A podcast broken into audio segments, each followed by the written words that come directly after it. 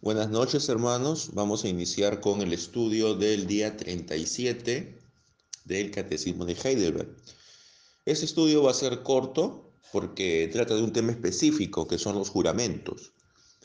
Es la segunda parte del estudio sobre el tercer mandamiento.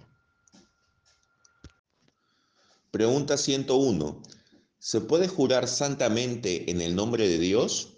Respuesta, sí, cuando el magistrado así lo exija, o sea necesario para sostener y confirmar la fe y la verdad, para la gloria de Dios y el bien de nuestro prójimo, pues una tal manera de prestar juramento está fundada en la palabra de Dios y en consecuencia ha sido rectamente empleada por los santos, tanto en el Antiguo como en el Nuevo Testamento. O sea, aquí hay una forma de centrar la discusión en cuanto a los alcances del tercer mandamiento, de no tomar el nombre de Dios en vano. Algunos grupos cristianos a lo largo de la historia de la iglesia consideraban que prestar juramento era tomar el nombre de Dios en vano y por lo tanto ellos consideraban que no podían hacer ningún juramento.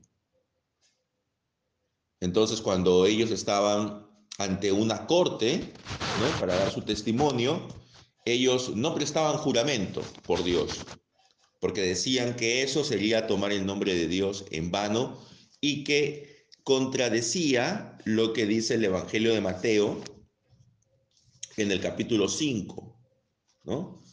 Cuando dice nuestro Señor Jesucristo que tu sí sea sí y tu no sea no. El capítulo 5, versículo 37. Pero, ¿qué es lo que ocurre? En realidad, nosotros no podemos hacer doctrina de un versículo aislado. Si nosotros nos vamos a Mateo 5:37 y leemos, antes bien sea el hablar de ustedes sí, sí o no, no, y lo que es más de esto procede del mal. Si nos basamos en ese versículo, entonces podríamos decir efectivamente que no podemos prestar juramento. Pero si nos vamos a otros versículos bíblicos del Nuevo Testamento también, por ejemplo, a 2 de Corintios 1:23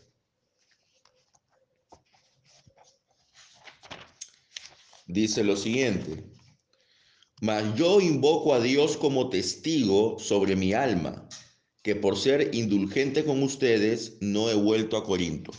Es decir, esto es básicamente poner a Dios de testigo. El juramento que es es poner a Dios como testigo de que lo que estoy diciendo es verdad.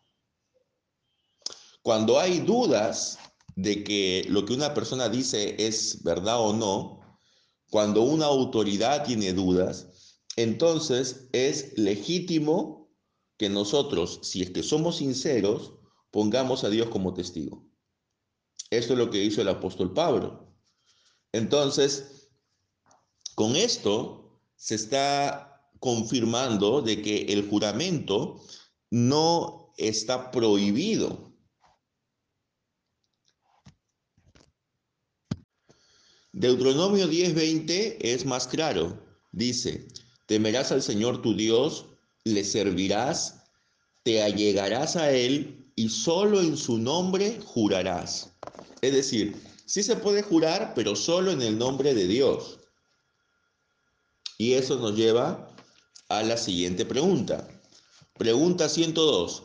¿Es lícito jurar por los santos u otras criaturas? Respuesta. No, porque el legítimo juramento es una invocación de Dios, por la cual se le pide que Él, como el único que ve los corazones, sea testigo de la verdad y castigue si el juramento es falso, este honor le corresponde a él. Entonces, Vamos a leer los versículos previos a Mateo 5:37. Vamos a leer de los versículos 34 al 36. Aquí dice, pero yo les digo, no juren de ninguna manera, ni por el cielo, porque es el trono de Dios, ni por la tierra, porque es el estrado de sus pies, ni por Jerusalén, porque es la ciudad del gran rey, ni jurarás por tu cabeza, porque no puedes hacer blanco o negro ni un solo cabello. Es decir, no podemos jurar por nuestra vida, no podemos jurar por nada de lo que hay en el mundo, pero sí podemos jurar en nombre de Dios. Deuteronomio nos dice que ese juramento es válido y es legítimo.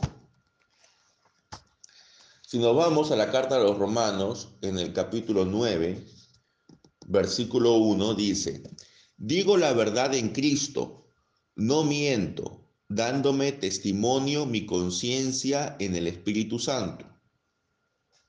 Entonces, aquí en una situación de duda, pone el apóstol Pablo como testigo su conciencia en el Espíritu Santo. Entonces, el Espíritu Santo como parte de la divinidad lo está poniendo aquí como testigo. Y esto nos hace entender de que en nombre de Dios sí se puede hacer juramento, pero no en nombre de ningún santo, ni de los ángeles, ni de uno mismo, porque eso sería idolatría. Por ejemplo, si vamos a Hechos de los Apóstoles, capítulo 14, versículo 15.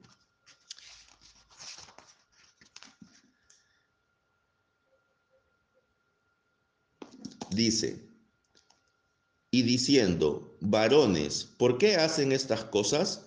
Nosotros también somos hombres de igual naturaleza que ustedes, y les anunciamos el Evangelio para que se vuelvan de estas cosas vanas a un Dios vivo, que hizo el cielo, la tierra, el mar y todo lo que en ellos hay. Entonces, si nosotros juramos por alguien, por más méritos que esa persona tenga, estamos jurando por alguien que es igual a nosotros. No estamos jurando por el único que puede escudriñar los corazones. Por lo tanto, estamos actuando de una forma idólatra, incorrecta. Para terminar, hermanos, si nos vamos a la primera carta a los tesalonicenses, el capítulo 2, versículo 5,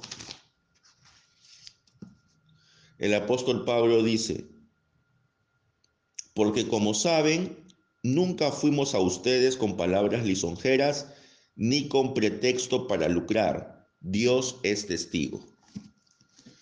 Entonces, Pablo nuevamente pone como testigo a Dios. Primero lo hizo ante los hermanos de Corinto y ahora ante los hermanos de Tesalónica. No está mal poner a Dios como testigo, no está mal en una corte de justicia jurar en nombre de Dios que dirás la verdad. No está mal cuando aceptas un cargo público jurar en nombre de Dios. Eso no es tomar el nombre de Dios en vano es tomar el nombre de Dios en vano si tú vas a hacer un juramento falso. Es decir, si es que lo que vas a decir es mentira o si es que el cargo público que vas a ocupar lo has ganado de forma deshonesta o vas a utilizar ese cargo público solo para tu beneficio personal o el beneficio de tus allegados. Allí sí es tomar el nombre de Dios en vano. Pero si realmente tú quieres hacer las cosas bien, entonces eso no transgrede el tercer mandamiento. Ha habido siempre una, una, una disputa, una polémica con respecto a los juramentos. Y eso también está relacionado con respecto a si, por ejemplo, los cristianos pueden participar de las Fuerzas Armadas. Y la respuesta es que sí. Dentro de la doctrina cristiana no es ilícito participar de las Fuerzas Armadas. Eso lo vamos a ver cuando toquemos el mandamiento del no matarás. Si bien es cierto, el, no debemos tomar la vida de otro ser humano, pero hay ciertas circunstancias delimitadas en las que sí es necesario hacerlo. Y una de esas circunstancias es una guerra, una guerra, una guerra justa. Pero eso lo veremos en su debido momento. Entonces, hermanos, en cuanto a los juramentos, no tengamos temor en hacer juramentos, si es que son necesarios realmente. No hagamos tampoco juramentos a la ligera. Eh, decir, por ejemplo, te juro por Dios que te voy a pagar. Cuando realmente quizás no estamos seguros si le vamos a pagar a esa persona en el plazo que estamos quedando.